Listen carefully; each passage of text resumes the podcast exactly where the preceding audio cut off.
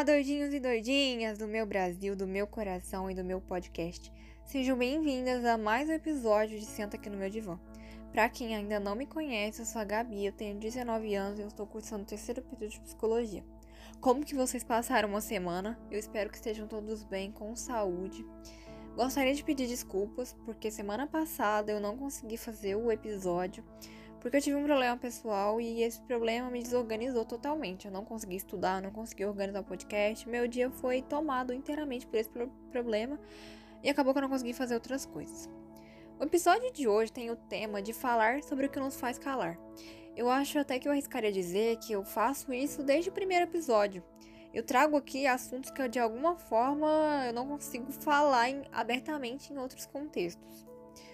Quantas não são as coisas que provocam o nosso silêncio, que nos oprimem até, que nos impedem de expressar o que estamos sentindo, as nossas ideias sobre determinado assunto, o nosso pensamento. E é interessante que eu vou trazer aqui hoje para vocês e vocês vão entender que a palavra ela pode sim ter efeito terapêutico. O ano passado, assistindo uma live com a Beatriz Cardella, que é uma gestalt terapeuta, ela falou que quando a boca cala, o corpo fala, quando a boca fala, o corpo sara. E o que, que seria isso? A palavra presa ela pode ser adoecedora, fator de adoecimento. E esse adoecimento que eu estou falando aqui não é necessariamente um adoecimento psicológico, emocional. Pode sim ser um adoecimento com causas orgânicas, um adoecimento físico. A palavra quando expressada, ela pode ser um fator de cura, como eu acabei de falar, ela pode ser terapêutica. A psicanálise, por exemplo, é a cura pela fala.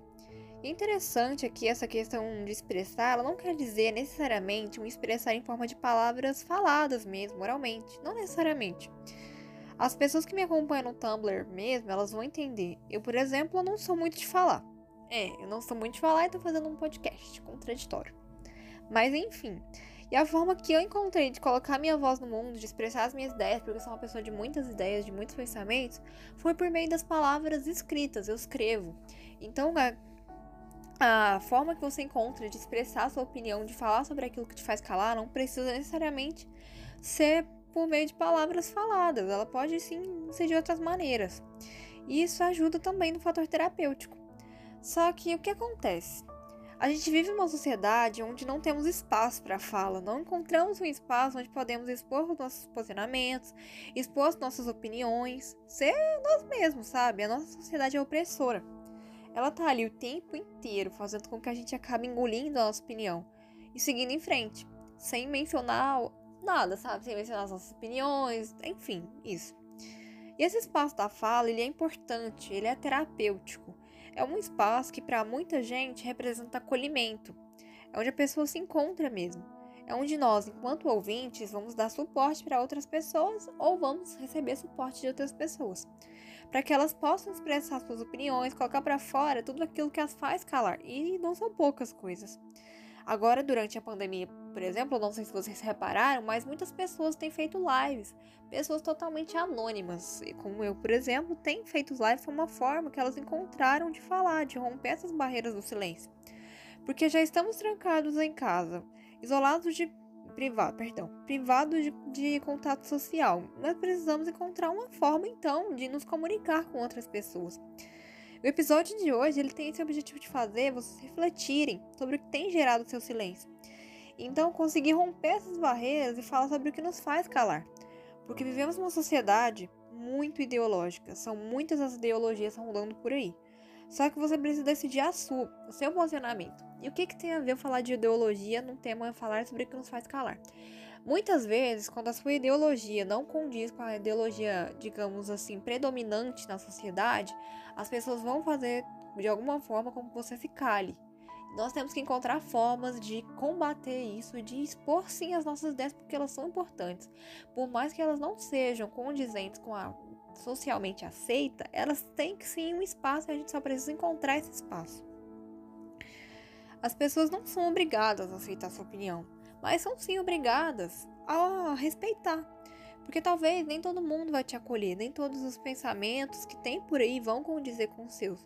Mas elas escutarem seria educação, né, gente? Basicamente. O meu desafio para vocês hoje é que vocês encontrem formas para romper essas barreiras que impedem a sua fala. Talvez você seja uma pessoa tímida, vai começando como eu, escrevendo texto, fazendo podcast, assim você não se expõe tanto.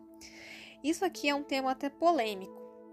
Daria para trazer muitos assuntos polêmicos aqui. Quantos assuntos sociais, de cunho político, de cunho sexual, muito sérios que a sociedade vai varrendo para debaixo do tapete, porque quando a população ameaça falar, vem alguém, instituições maiores, órgãos governamentais, e de alguma forma silenciam a população, muitas vezes fazendo uso até de força física. E aqui a gente tem que lembrar, por exemplo, daquelas mulheres lá atrás que foram queimadas, mas que colocaram a voz delas no mundo. E se nós, mulheres, temos tantos direitos como nós temos hoje, foram graças a essas mulheres que encontraram formas de romper o silêncio. Eu vou trazer uma frase aqui, eu não sei de quem é, eu queria ter falado no começo, mas só agora eu me lembrei. Morreu. De quê? Sufocado com todas as palavras que não foram ditas.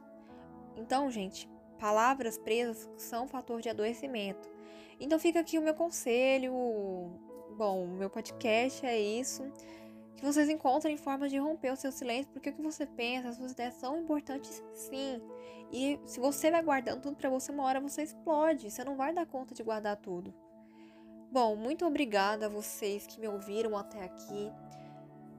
Se você estiver gostando, indica para os amigos, para os familiares, que vai me ajudar muito. Eu não ganho nada com isso aqui, mas isso dá muito trabalho, gente, sério.